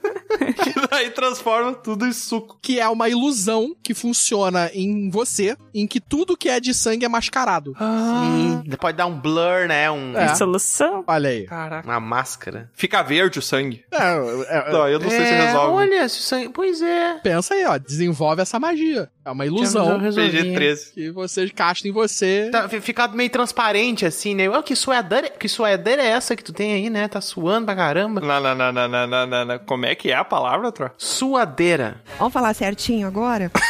ah, tá, eu suadeira. Né? A suadeira que você acontece no suadouro. Isso! Isso aí. Ah, é. Mas um detalhe, Walter, o Troá é a pessoa que inventa palavras novas É, aqui ele- também. ele Ah, tem mas isso aí probleminha é o de, tempo de inteiro. dicção. Suadeira é o nome popular da sauna também. Eu vou lá pra suadeira. Ô, Walter, tu já ouviu falar no antepassado? Ah, é, é antes do antes. Acertou, miserável. É. Isso, exatamente, o Troá que inventou essa palavra. As pessoas. Não, não inventei, gente. Existe. Ah, tá, existe. Existe. Não tem o ontem. Não tem o anteontem. É, Ah, pode ser. Pontonte. Antionte. Não tem o antonte. Pontonte. Antionte. Justo, justo. Mas esse sonho aí, ô Tiamat, foi mais de uma vez. Cara, foi mais de uma vez. Foram algumas vezes. E foram versões alternativas. Teve uma versão alternativa que foi a versão que eu enfrentei o sonho e que eu virei Super Saiyajin. No sonho. Nossa. Tu tava com uma saia jeans. Ah, Agora parece que piorou. Isso, exatamente no sonho. Eu virei uma saia gigante e consegui enfrentar meu sonho. Perfeito. Nunca foi assim, tu vê aquele rastro vermelho, acompanha, vai seguindo, seguindo. Aí quando você vai embaixo dessa cama, você percebe que você tinha deixado lá um. cair um suco tipo de tomate, uma coisa assim. Nunca foi assim? Não, Sempre não, foi queria corpus. que fosse. E sempre foi corpus, e daí nesse que eu enfrentei o medo, a Uhum. criatura apareceu na porta da sala com uma faquinha na mão. E eu Nossa. virei super saiyajin e bati nela e falei que eu não tinha mais medo dela. Depois É. disso, eu nunca mais tive esse sonho. Olha que loucura. Muito bom. É um misto de sonho infantil com sonho pesado, né? Uma, uma coisa assim. é, que- uma mistura. Exato. A parte infantil eu tive depois de adulto, né? A parte pesada eu tive quando eu era criança, né? Eu acho que já era o teu inconsciente revelando as tuas tendências de ditador, tá? Então, cuidado. Ah, e o pessoal Nunca fica falando que eu sou deixem- ditador só porque eu não deixo falar palavrão lá na guilda, é só por isso. Não, não é isso. É que tu falou que o teu sonho. Teve algum episódio. Ah, sim. que Tinha que falar qual era o teu sonho, alguma coisa assim. Não, o que, sonho... que que a gente faria se tivesse todo o poder do mundo? Ah, é. Isso. Aí eu falei que E tu eu, que eu virar. ia.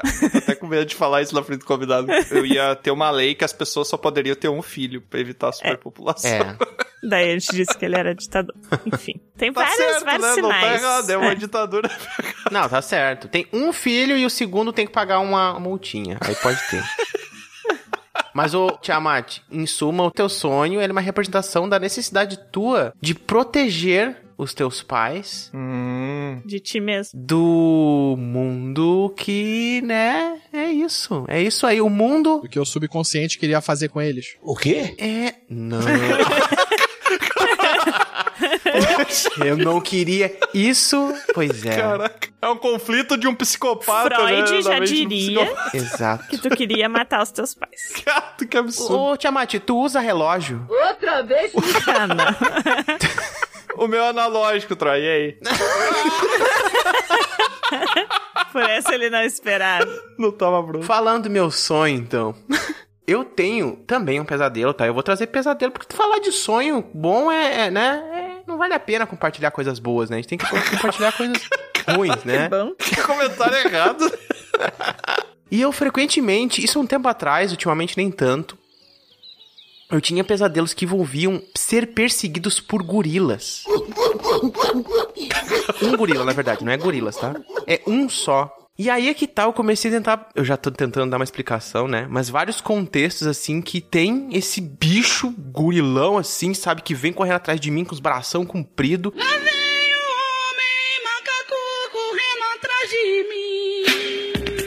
E isso me causava muito medo em várias situações, sabe? Eu, quando eu era pequeno, eu tinha recebido um presentinho que eu não sei se vocês lembram que tinha nos anos 90, assim, aquele macaco Murphy, sabe? Sim. Não é da minha época. Você apertava e ele fazia.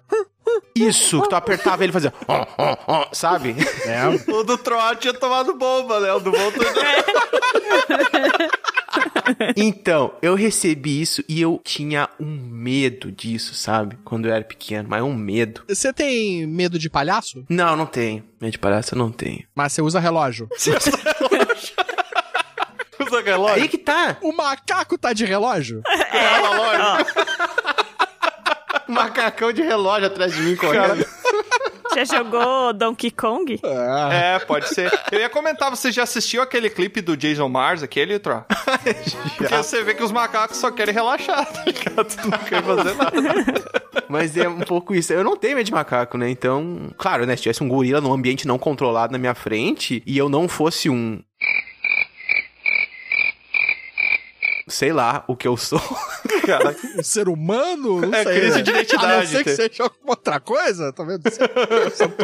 Se eu não fosse um pedaço de toco assim no chão, sabe? Tipo, eu teria muito medo, ok? Mas no geral eu não tenho medo se eu fosse- vejo num filme, numa série assim. Mas no sonho é diferente. Eu nem sei se é um gorila. É uma representação de algo que virou um gorila, sabe? Não sei o que que é. O King Kong? Pode ser. Vários mini King Porque Kong. o King Kong não é exatamente o gorila, né? Ele é um ape-like. Ele é né? uma outra Entidade. coisa, né? Troar, isso remete ao começo do nosso episódio, tu vê como as coisas se conectam. Ah, e o quê? O que que o, o macaco faz quando ele tá seguindo o outro pra tentar atacar e ele não tá no alcance? Que tu disse que tu tava fugindo, tu não tava no Ah, alcance. é verdade. Ele joga, cocô. cocô. E o que que tu fazia quando tu era criança, troca, com teus amigos? É verdade. Fica um pouco estranho isso, porque a galera vai pensar que eu tirava cocô da minha bunda e jogava nas pessoas. né? É, é o que tá aparecendo. Não mas era você isso. não quis comentar, mas é o que tá aparecendo. Melhor tu explicar o contexto. Você era aquela criança que tirava a fralda e jogava a fralda nas outras crianças. Eu... Fazer uma funda, né? Com as fundas antigas que tu gira pra cima e arremessa. Gente, eu morava numa fazendinha, tinha vaquinha, tinha essas coisas, e eu e meus amigos se juntavam e brigava de cocô de guerra de vaca. Era isso. Como assim? Não entendi. Ponto. De guerra de vaca. Toma. Eu e os meus amigos, a gente se juntava e fazia cocô de guerra de vaca. Fazia cocô. Vocês montavam em vacas e ficavam atirando cocô um dos outros, ou vocês atacavam cocôs nas vacas? Também é também é uma possibilidade. Imaginei um documentário na Netflix. É, porque nos Estados Unidos o pessoal faz guerra de bola de neve. No Brasil, o que que faz? Aparece o Troala fazendo lá. Troar jogando uma vaca no amiguinho. Ai, que absurdo, cara. E era bosta seca, né? Tem que Pois deixar é. claro. É, tem que- Caraca, que nojeira. velho. Não, mas, pera, mas era seca? Era seca. Era seca. Às vezes tu pegava uma um pouquinho mais verdinha, sabe? Mais úmida. Porque, é, porque ela tinha uma. Era, era mais fácil de, de, de- No ar, assim, dela percorrer, A sabe? aerodinâmica. É, famosa. porque Vocês vocês usavam só as mãos ou usavam algum tipo de Só instrumento? as mãos. Tipo, só a as mãos. espátula, a colher, É, alguma Não, coisa. não. era- O negócio era jogar com as mãos mesmo, né? Era tribal, Walter. Era as mãos e sem camisa, que é pra Não, mostrar é, onde é que é bateu. Vocês ainda passavam na cara assim pra fazer tipo Não, não, não, não. pintura de guerra? É, pra se. Como é que fala? Camuflar. Camuflar, camuflar, né? Não, não, não, né? Não, não. Às vezes, é claro, pegava na cara, ok, beleza, né? Você abria a boca, beleza, pode ter um problema ali. Caraca, Mas, foi pior. no geral, era... Eu, eu era o cara limpo, eu era o cara limpo. Tá bom, Tro, deixa. É, tá, chega. a gente Já entendeu. tem gente vomitando em casa, Tro. Não, mas, ah, gente... E tu, Walter, tem algum sonho aí que foi marcante que tu queira dividir com a gente? Que, que a gente vai te dizer o que significa. Eu tenho dois pesadelos, um de criança e o outro que eu não sei nem se vale a pena contar porque é pesado demais. Eita. Ai, ai, ai, Medo? não. Não, mas pode contar que a gente corta.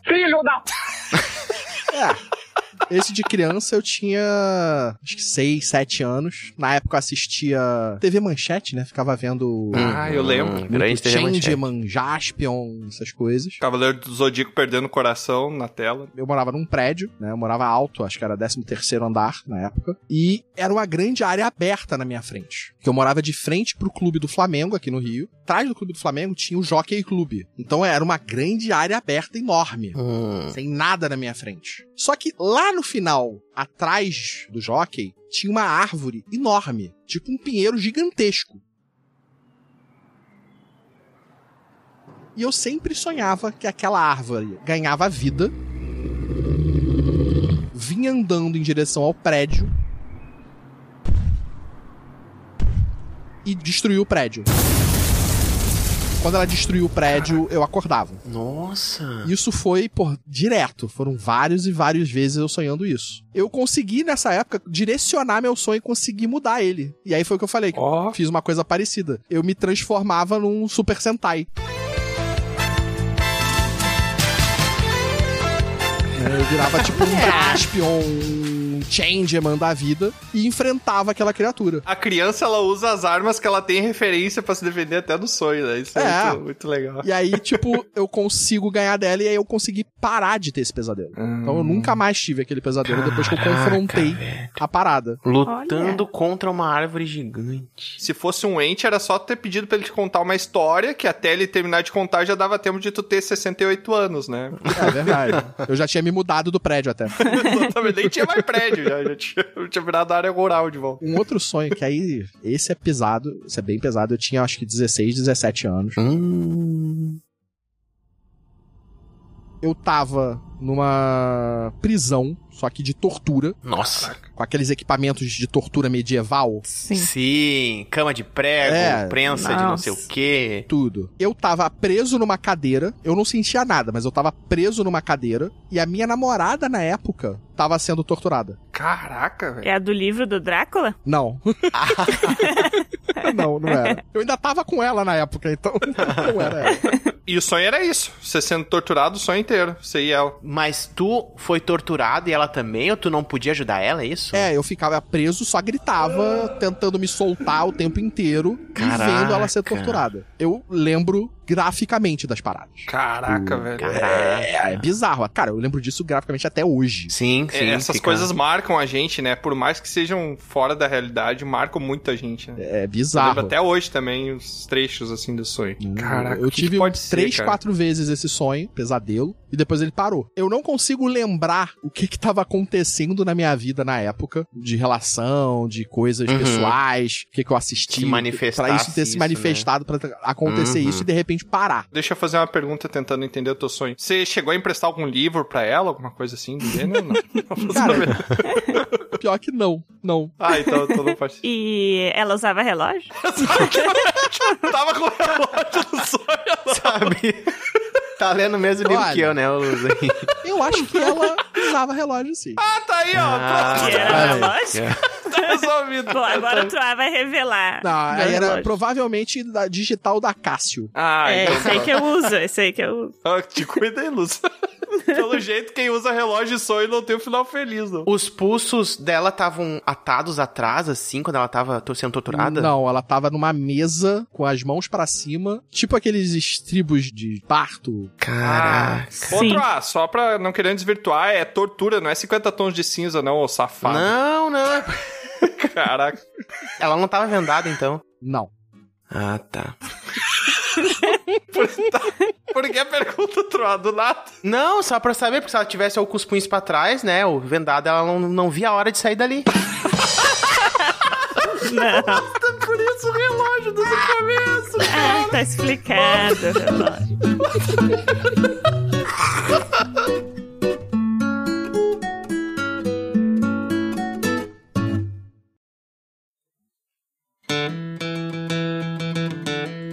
É, mais uma aventura chega ao fim.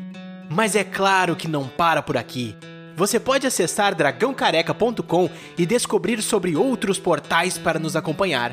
E se você quiser fazer parte da nossa guilda, fica aqui o convite do bardo. Acesse PicPay ou padrim.com.br e busque por Dragão Careca. Seu apoio será muito bem-vindo. Obrigado por nos acompanhar e até a próxima!